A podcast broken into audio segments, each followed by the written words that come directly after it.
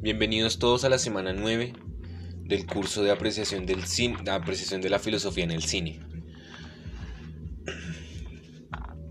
Em, la película para esta semana se llama La Naranja Mecánica, una película de Stanley Kubrick de 1971. Eh, y la lectura, y en sí el filósofo que nos compete en esta semana, se llama Michel Foucault, un filósofo francés del siglo XX, em, que, que, en alguna medida tiene alguna relación con, con Nietzsche, que lo vimos la semana pasada, pero va a estar situado en una esfera y en una posición distinta, que va a reconocer lo social, lo político y el poder sobre todo eh, en, estas, en esta coyuntura entre lo social y el poder, entre lo social, lo político y el poder. Eh, bueno, hablemos de algunos rasgos del pensamiento de Foucault.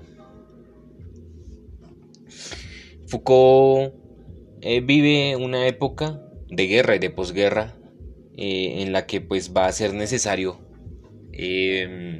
reflexionar sobre las estructuras, sobre las formas de instauración del poder, sobre las estructuras organizadoras y reguladoras del poder. Uno de los puntos fundamentales de la idea del pensamiento de Michel Foucault será la será, será la noción de las sociedades disciplinarias y las sociedades de control. Em, toda la obra de, Foucault va a construirse como si fuera un estudio em, arqueológico de la forma en que se constituyen, eh, de las formas en las que se constituyen los mecanismos, las sociedades, los mecanismos de control de poder eh, las sociedades de control y de poder, los dispositivos eh, reguladores del, y, manifestadores del control y del poder. Entonces, en ese sentido, la obra de Foucault va a analizar el modo en el que las instituciones gubernamentales, reguladoras y todo tipo de institución en últimas eh, se constituye a partir de la formación de un discurso, que será el discurso occidental em, racionalizador, racionalizado del conocimiento y del saber. Em, y esto se estrechará en relación a mm, los cambios políticos y sociales que supuso la, la llegada de la modernidad y la contemporaneidad, ¿no? Em, de modo que Foucault va a pensar de qué manera puede eh, construirse un, pensamiento, una delimitación o un campo de saber en, la sociedad, de qué manera se construye el saber. y en esto Nietzsche se apoya constantemente, esto, perdón, en esto Foucault se apoya constantemente de Nietzsche.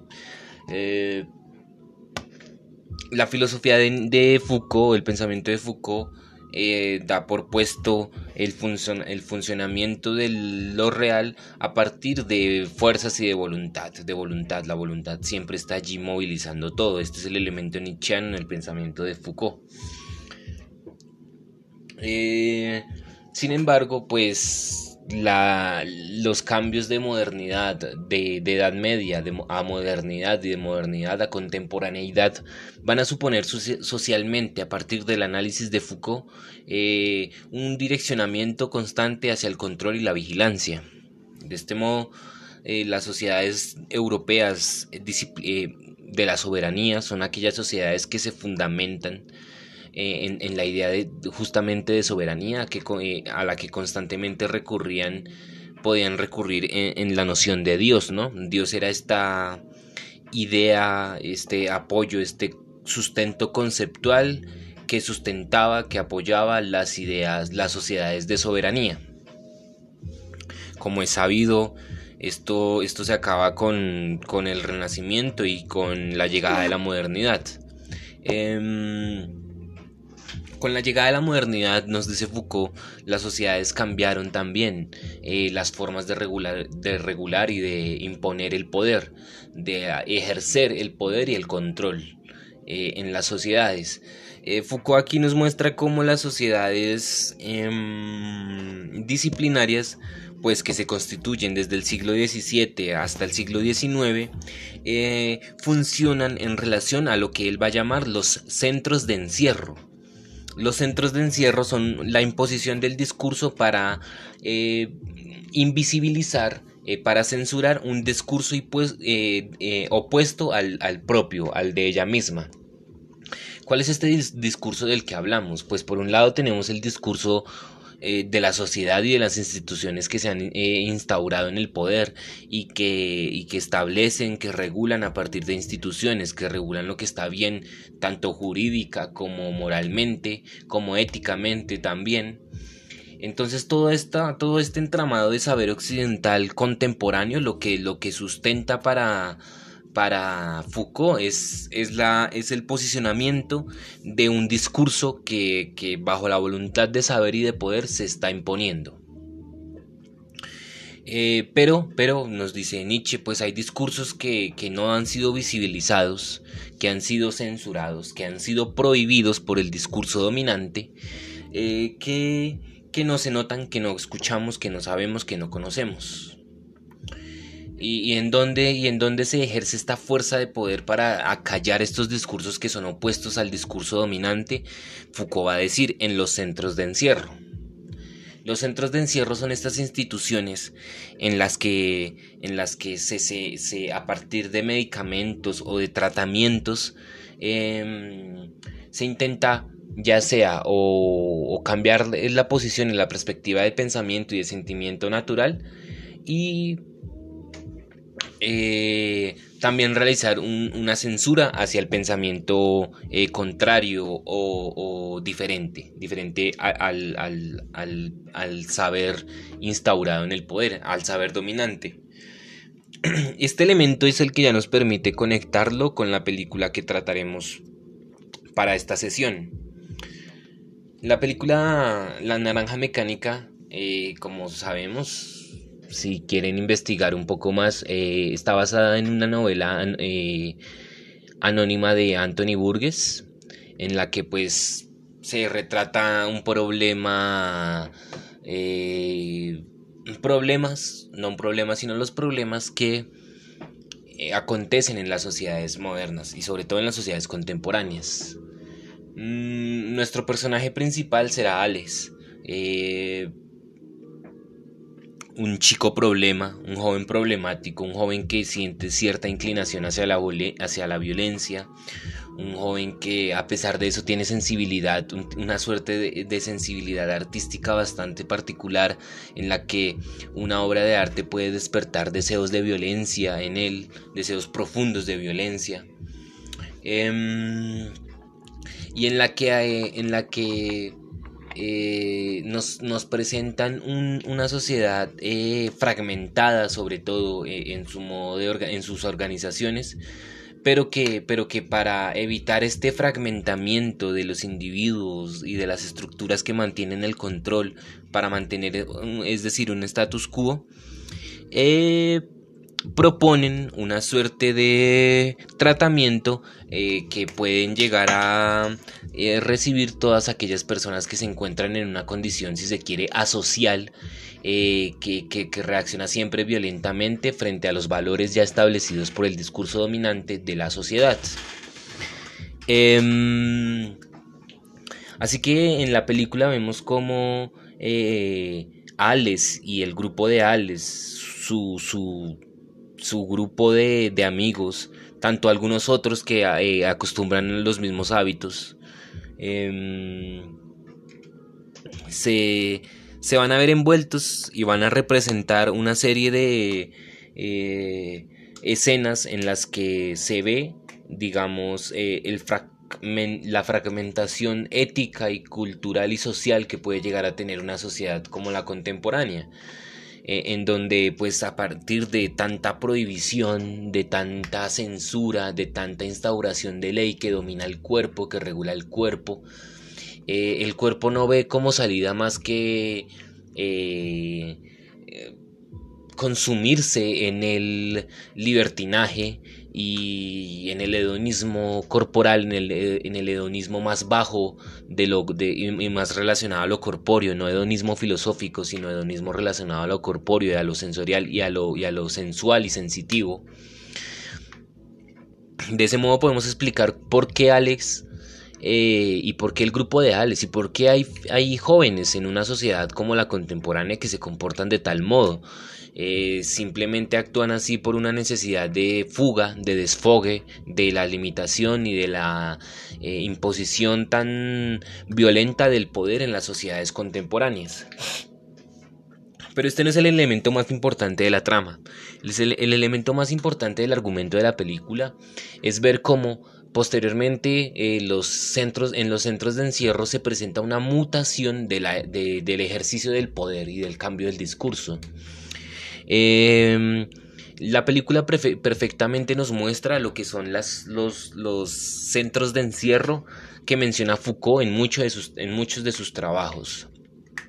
Estos centros de encierro se, se entienden desde Foucault como la familia, como la escuela, como la cárcel, como la prisión, como el hospital. Cada uno de estos centros de encierro lo que hacen es, primero que todo, eh, defender el discurso dominante de la sociedad. Y segundo que todo, normalizar o igualar eh, aquel que es diferente, hacerlo igual. Eh, cambiarle su posibilidad distinta de pensamiento y, de sentimiento también. De modo que eh, todo, todo aquel que fracasa en, esa sociedad en la que vivimos nosotros, pues necesita asistir a un a un centro de encierro de los que llama Foucault, o, de hecho no aquel que fracasa, sino eh, se mantiene socialmente la idea de que para no fracasar debemos asistir a estos centros de encierro, como lo es la escuela, por ejemplo.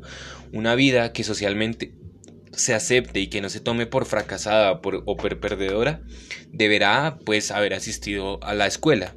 Sin embargo, Foucault va a ver en esto cómo eh, se ejerce más bien un elemento eh, impositivo del control y, del poder en esos centros de encierro más que otra cosa. Bueno, por razones del destino, por razones de la forma en que em, vive y convive y, toma su día a día Alex, nuestro personaje principal, él va a llegar a, una, a un centro de encierros de, estos, de los que estamos mencionando. ¿Cuál? En particular la cárcel, la prisión. Em, bueno, esto pues eh, expresa ya y nos, nos, muestra las relaciones que se van a establecer entre, entre, individuo y sociedad, que es lo que vamos a ver aquí desde Foucault. Em, como ustedes verán, pues el centro de encierro, el centro de encierro al que es sometido Alex, tiene las características propias de los centros de encierro descritos por Foucault. Eh, podemos ver la idea de panóptico, podemos ver también la idea de vigilancia, eh, podemos ver también eh, esta regulación del tiempo en donde a ciertas horas salen los, las personas que están en la prisión, a ciertas horas eh, ya establecidas, salen a ejercitar su cuerpo, salen del, del, calabozo a ejercitar su cuerpo, pero posteriormente pues vuelven allí. todos estos configuraciones y todas estas eh, territorializaciones y, formas de, regulación del tiempo, del espacio y de las actividades eh, van a mostrarlo, se van a mostrar desde la obra de Foucault, ¿no? Él nos va a mostrar cómo los centros de encierro em, establecen esta organización, eh, esta estructuración de, todas las cosas, del tiempo, del espacio, de las horas, de a qué horas vamos, de a qué horas salimos, de a qué horas volvemos al cuarto, cosas así.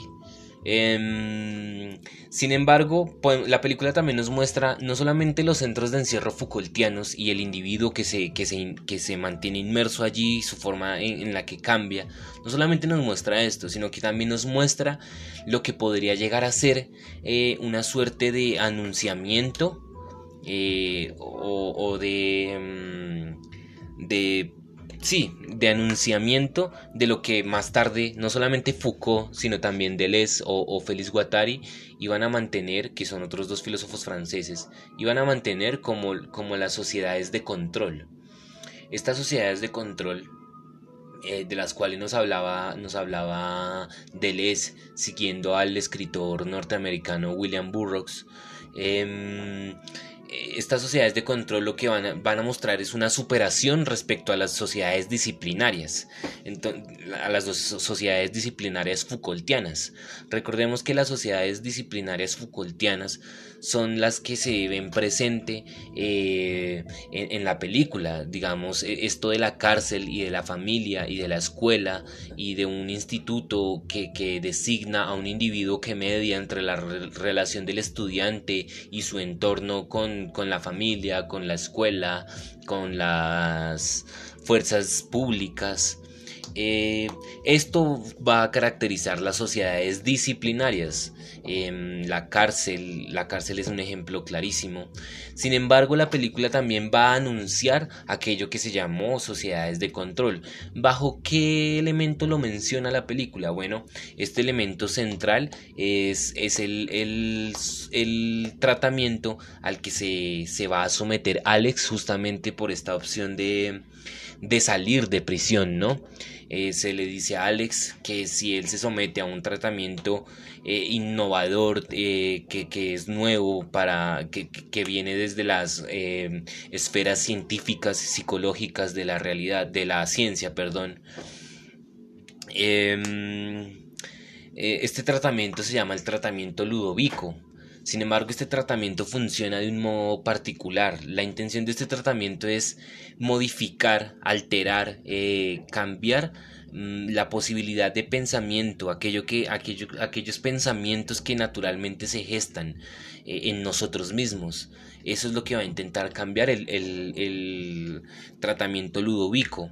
Es decir, aquel individuo que, que cuando escucha, eh, no sé, determinada canción, que esa canción eh, reproduce en él Mm, una, una, suerte de ánimo eh, festivo, ya sea, o, de tristeza, cualquier alteración que nosotros podamos llegar a sentir por, por una película, por una canción o por una, por una obra de arte en general, pues esto será espontáneo en nosotros, esto será de manera espontánea, pero eh, el tratamiento lúdico lo que tratará será eh, alterar esto. Es decir, si sentimos hambre al ver una imagen, entonces lo que tratará de hacer el, tratamiento lúdico es eh, hacernos sentir, hacernos despertar una sensación de repulsión hacia el hambre. Es decir, que para que no me dé hambre necesito poner menos em,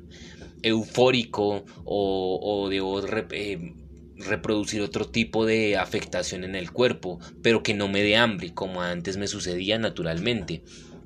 Es por eso que a Alex se le va a someter a ese, a ese tratamiento, para que él deje de reproducir estas tendencias hacia la violencia, hacia eh, eh, la, la, fuerza violenta constantemente, lo que en la película se llama ultraviolencia, la vieja ultraviolencia esa vieja ultraviolencia de la cual es tan, tan fanático y tan, y tan adecto eh, Alex.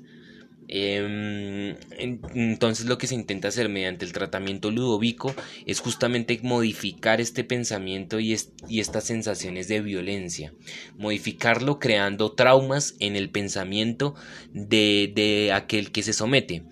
Y eh, pues como sabemos, Alex es sometido a ese tratamiento. Allí se gestan un montón de traumas, de miedos en, en, en Alex. Eh, sin embargo, y, siguiendo la premisa de aquellos que proponen el tratamiento ludovico, ese tratamiento lo que hará será hacer ciudadanos eh, totalmente compatibles y, y, aptos de vivir en sociedad. sin embargo, podemos ver cómo como lo que ocurre con, con Alex es, es, sigue siendo un mal peor al que ya había estado planteado antes. Eh, el primer mal de esa sociedad contemporánea que nos están mostrando ahí es la necesidad de ejercer el poder mediante fuerzas de, mediante eh, centros e instituciones de encierro para imponerse ni para intentar cambiar a lo diferente, que en este caso sería Alex, un individuo diferente. Eh, pero mm,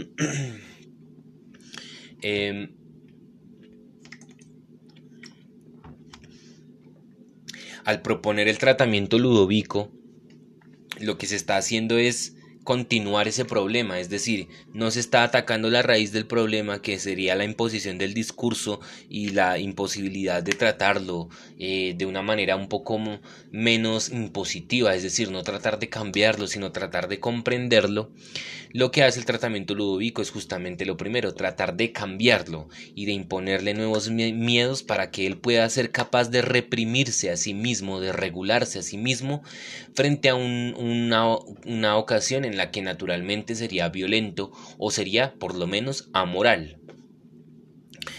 Eh, o inmoral, inmoral, sí.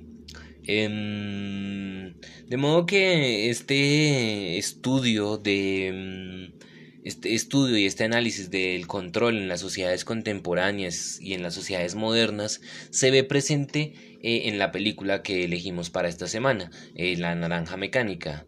Em, además, en esta semana tendremos que participar en el foro, eh, en, un foro que estará pues abierto en esta semana. el foro deberá, en el foro postularé la pregunta la siguiente pregunta. ¿Cómo se presenta el control en el filme? Es decir, yo quiero aquí que ustedes me cuenten cómo ven manifestada la idea de control eh, como ejercicio del poder. Eh, esta idea cómo se ve representada en el lenguaje cinematográfico. ¿Cómo es que vimos cómo es que se ve, cómo es que se hace presente la noción, la idea o la figura o la imagen del control en la película. ¿Qué, qué instituciones, qué elementos, qué objetos, qué escenas, qué diálogos, qué, cualquier cosa que aparezca en el cine representa la idea de control en el, en el filme. Em, por el momento eh, me despido y y nos veremos la próxima semana. Muchas gracias por su atención.